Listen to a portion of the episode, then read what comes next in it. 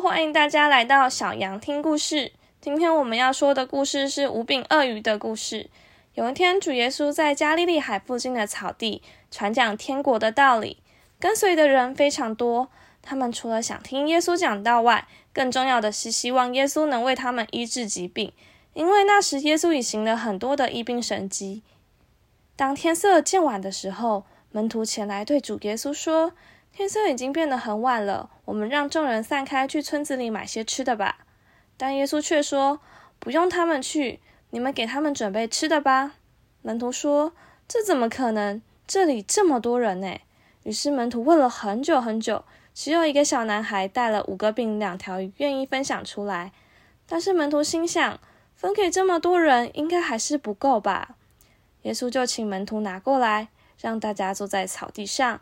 耶稣拿着这五个饼、两条鱼祝祷之后，将饼及鱼拨给众人，结果每个人都吃饱了，把剩下零碎收拾起来，还装满了十二个篮子。吃的人大约有五千人。一般五个饼、两条鱼，大概十几个人分都不够呢。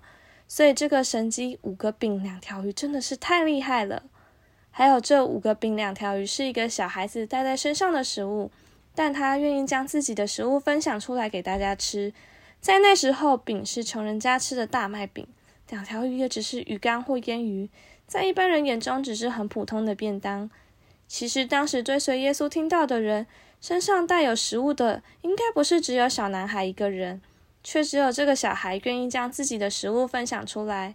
有时候我们会觉得自己年纪还小。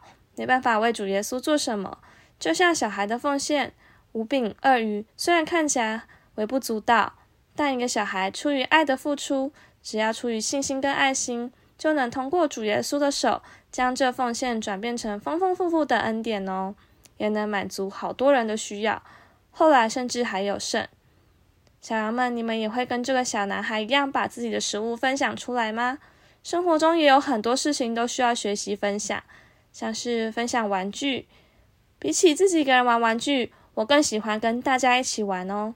这就是分享的喜悦。小羊们也要记得准时收听下一集的小羊听故事。小羊们平安再见。